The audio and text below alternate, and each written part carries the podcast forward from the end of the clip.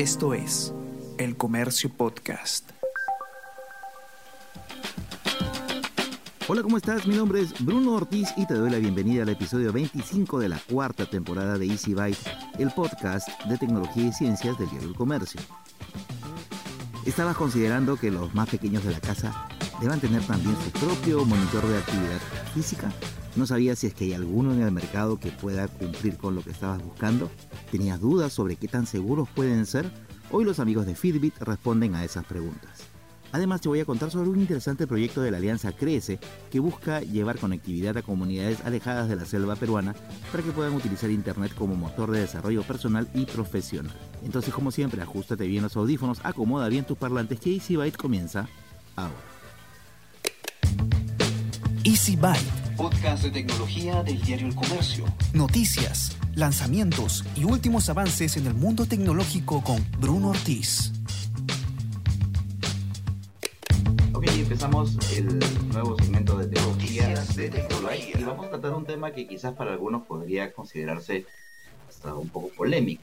¿Puede una Smart Band, una de estas eh, bandas que registran la actividad física, promover un estilo de vida saludable para los niños?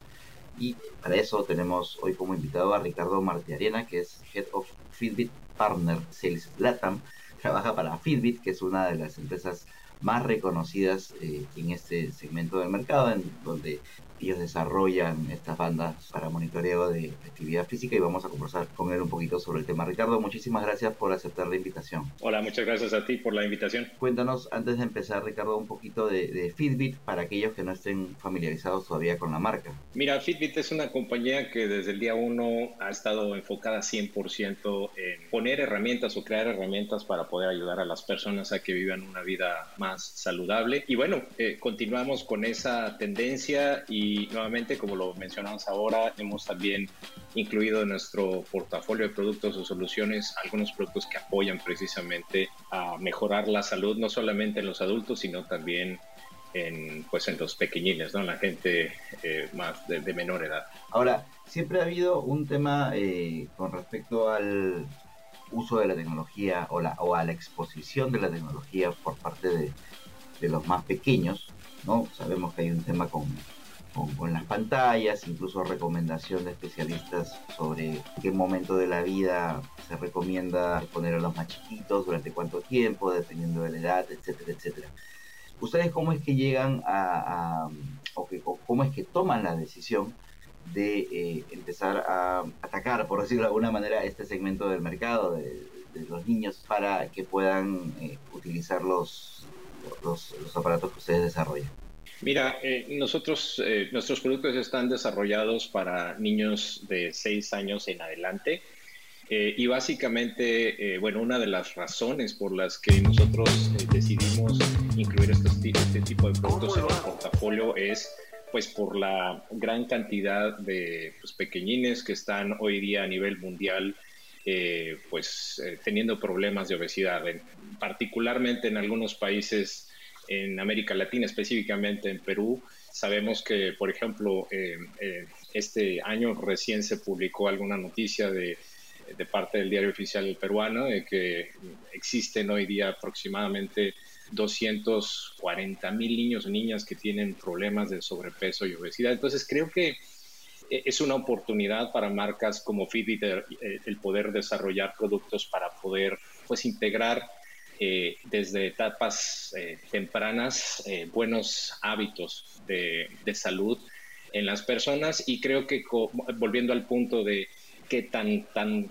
pronto podemos integrar la tecnología, lo hacemos de una manera bastante segura, tanto para los niños y también involucramos pues a los padres precisamente en esta, en esta actividad para asegurar simplemente que no es el niño solo el que integra la actividad como típicamente los hemos visto y expuestos a las pantallas por muchas horas, sino que los papás están también, además de decidiendo qué es lo que pueden ver los niños eh, en su aplicación o en su dispositivo, eh, van a poder interactuar con ellos en actividades eh, físicas y estar monitoreando su actividad física y su sueño, por ejemplo, con el dispositivo ACE3, que es uno de los dispositivos que hoy tenemos disponibles para en el mercado para precisamente los niños mayores a 6 años. Y justamente sobre eso te quería preguntar, sobre el, tipo de herramientas y controles parentales que tienen. Mira, de, entrada, eh, las personas que tienen un ACE3, un Fitbit ACE3 de niños, eh,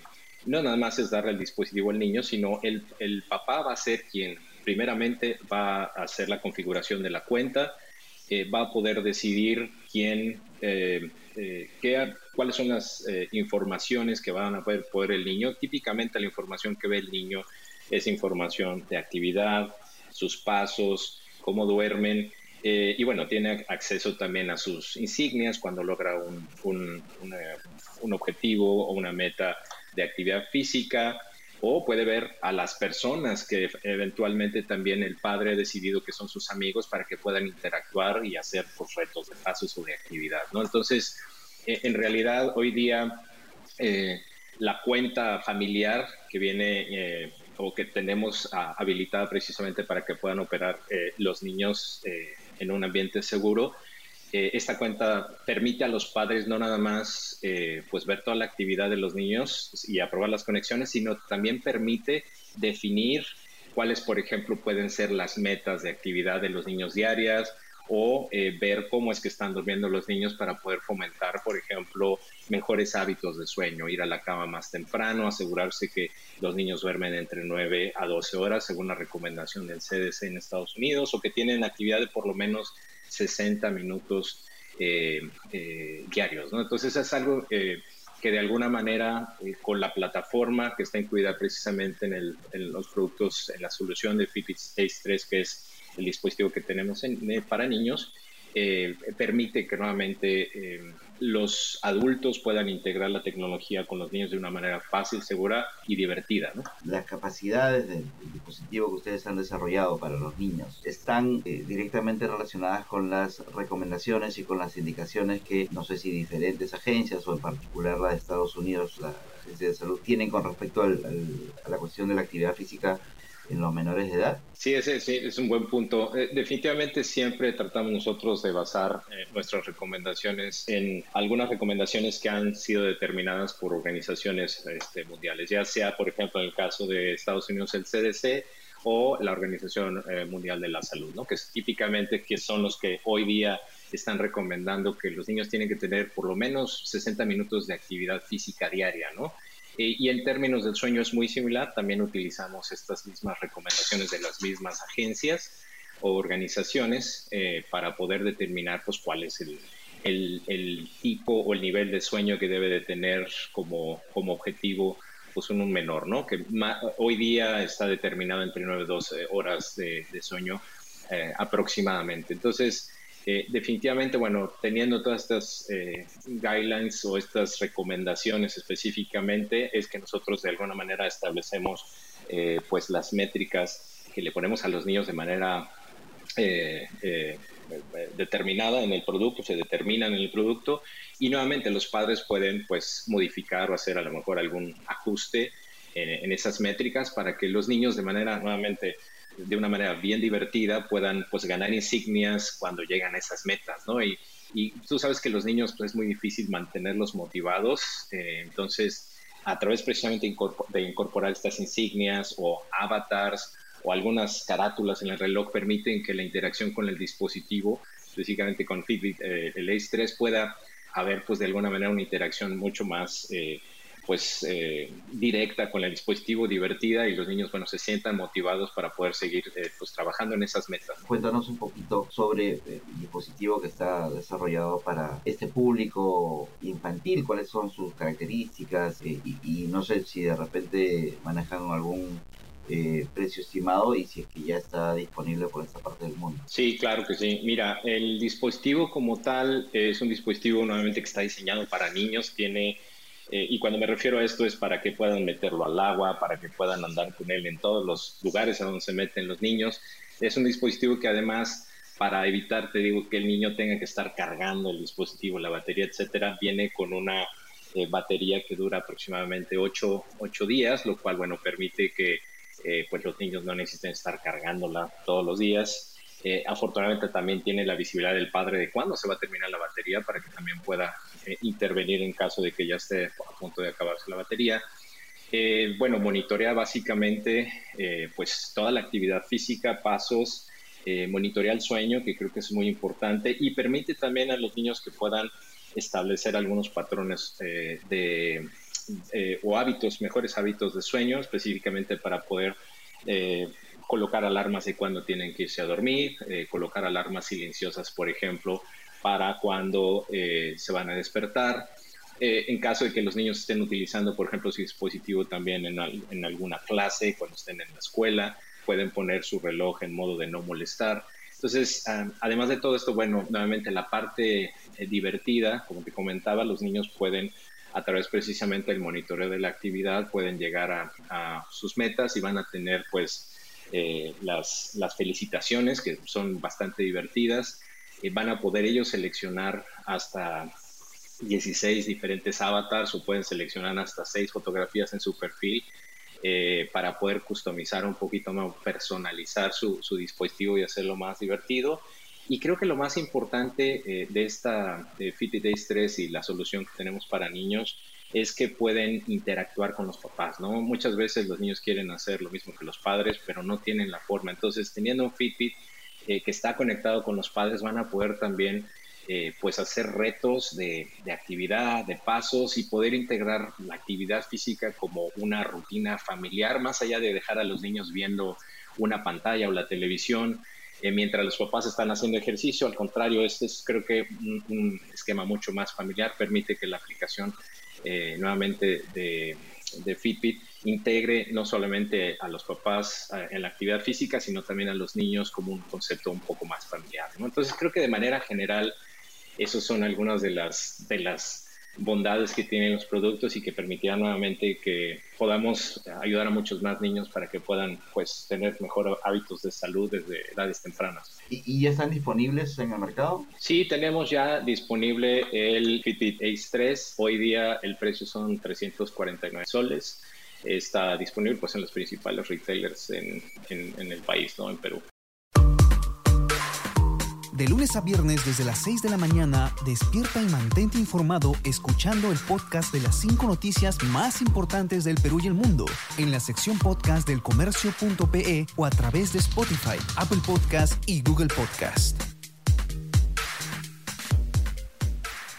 Hace unas semanas tuve la oportunidad de viajar al distrito de Macicea, en la provincia de Coronel Portillo, en Ucayali, en la selva peruana. Para llegar hasta esa comunidad desde Pucallpa es necesario tomar un bote y navegar alrededor de una hora y media por el río Ucayali.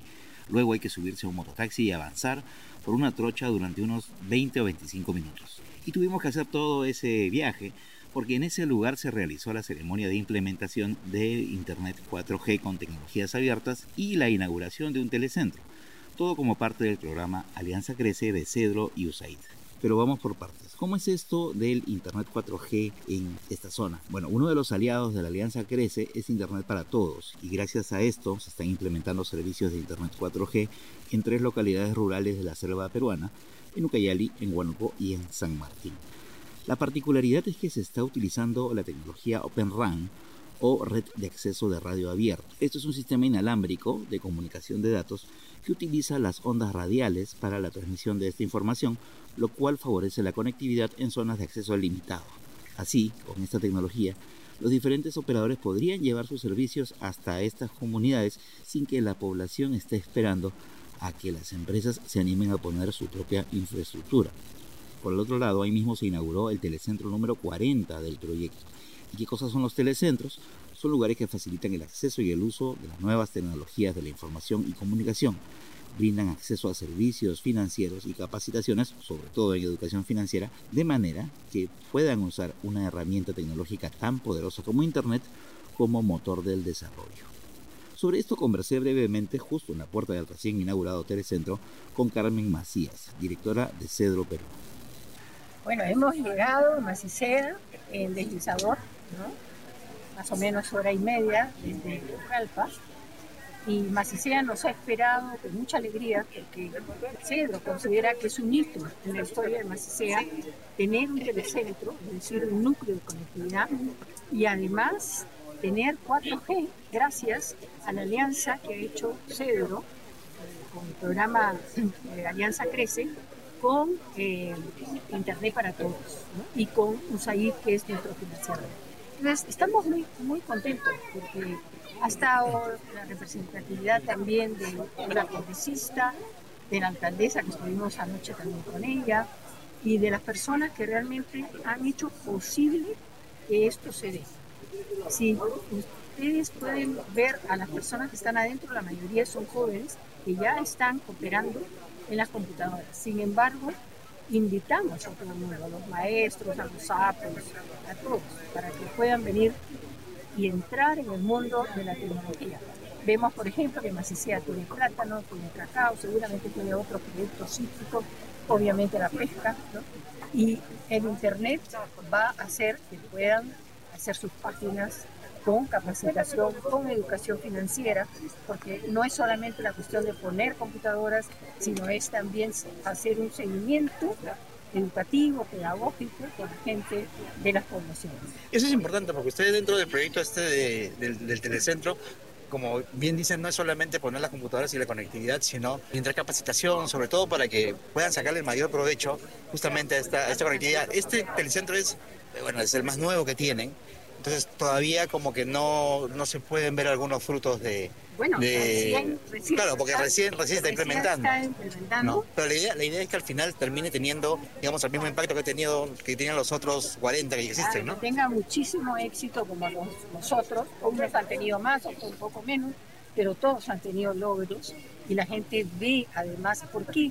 Porque la capacitación en educación, por ejemplo, financiera, pero también en Internet, implica que las personas a veces comiencen de cero, sobre todo de cierta generación. Y entonces esos manuales van gradualmente eh, respondiendo a las necesidades de capacitación de las poblaciones.